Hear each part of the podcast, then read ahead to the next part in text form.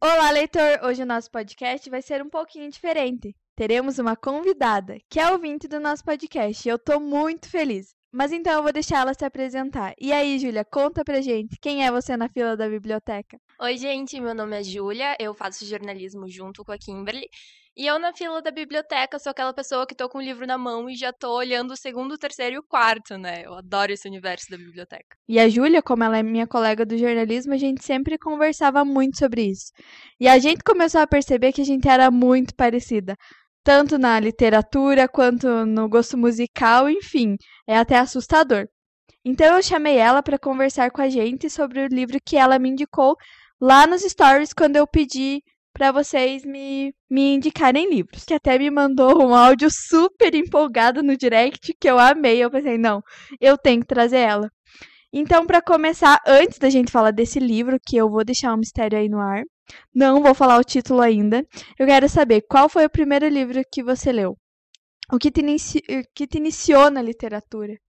O meu primeiro livro foi O Doador, muitos anos antes de sair o filme.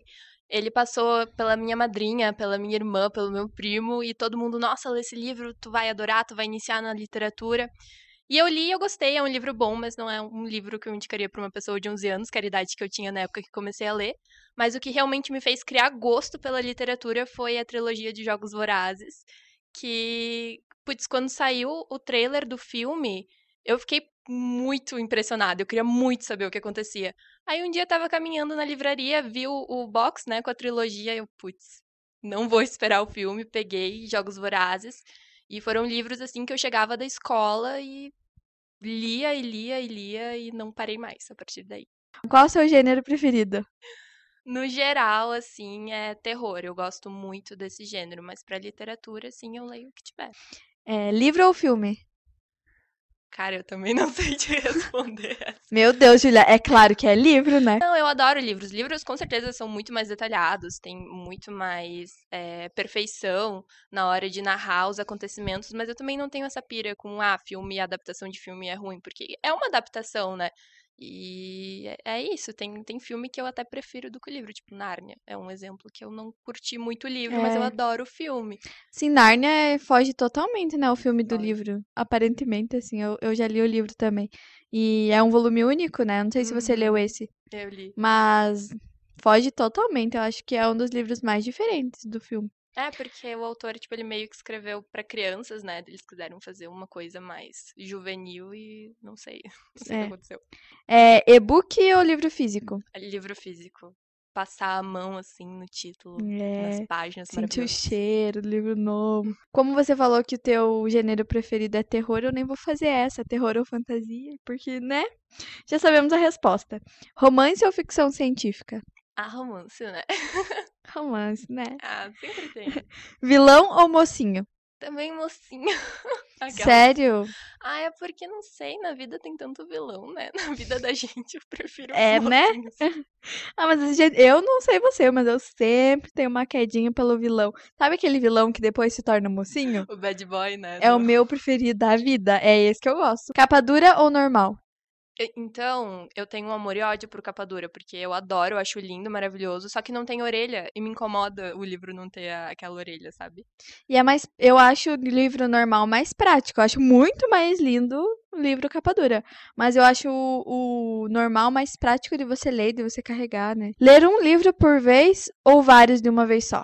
Cara, vários. O tempo todo eu tenho um monte de livro em volta de mim. Eu não, não escolho, assim, eu só pego o primeiro que eu vejo. E tem, tipo, ah, vou ler esse conforme o meu humor. Uhum. Sabe? muito, tem isso sim. muito, né? É, ler escutando música? Eu tenho esse problema, cara, que eu sou uma pessoa que não consegue fazer duas coisas ao mesmo tempo. É incrível, assim. E eu Nossa. gosto. É, eu, eu sou uma pessoa muito musical, eu gosto muito de música. Então, quando tá tocando, eu quero parar e eu quero cantar, entendeu? E eu não consigo prestar atenção no livro. É, eu realmente invejo quem consegue ler e escutar a música ao mesmo tempo. Eu acho muito poético, porém não serve pra minha vida. Eu também não consigo. Melhor lugar pra ler? A minha cama, com certeza. E para finalizar, para mim, a pergunta mais importante: o que você usa para marcar a página do livro? E por favor, não me responda a orelha. Marcador, só o marcador, não, não tem outros objetos que eu deixo dentro do livro, realmente. É eu, tipo, que tem um cartãozinho de visita, às vezes uma folha em branco, porque eu nunca tenho um marcador perto de mim, sendo que eu tenho muitos porém nunca uso o marcador em si. Mas agora chegou o momento mais esperado deste podcast. Vamos falar sobre o misterioso livro. Você quer falar o nome? Vou deixar para você, já que foi você que indicou ele, né? Ah, eu quero. O livro é Mentirosos. Eu não sei pronunciar o nome da autora, eu vou deixar para Kimberly. Eu não sei qual que é o primeiro nome. É um E Lockhart. Algo assim. E até eu tô vendo aqui, porque ela trouxe o livro pra gente, pra mim ler. Que o John Green fez um comentário, né, uhum. sobre o, o livro. E se alguém lhe perguntar como acaba esse livro, minta. A família Sinclair parece perfeita. Ninguém falha, levanta a voz ou cai no ridículo. Os Sinclair são atléticos, atraentes e felizes. A sua fortuna é antiga. Os seus verões são passados numa ilha.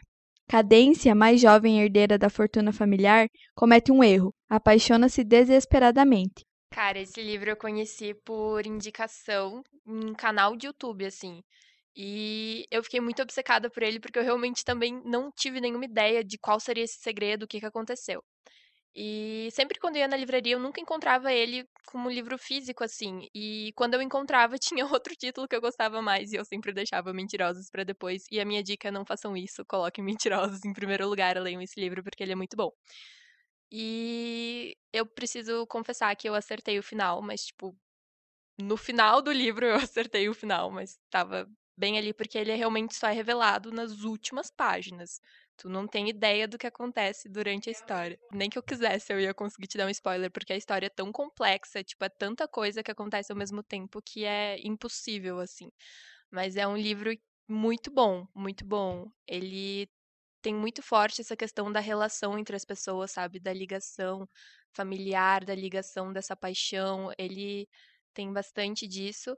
E é um livro que eu te adianto que eu chorei. E eu chorei, e eu chorei, e acabou o livro, e eu mandava foto pros meus amigos, eles, Júlia, você ainda tá chorando? E eu, sim, eu ainda tô chorando. Todos são mocinhos e vilões ao mesmo tempo. Eles são, tipo, pessoas reais, é, com qualidades ótimas e defeitos horríveis, assim. Então, isso é uma das coisas que eu mais gosto no livro, é que tenha personagens realmente reais, assim. Então, pra finalizar, você diria para as pessoas, para convencer elas a lerem esse livro?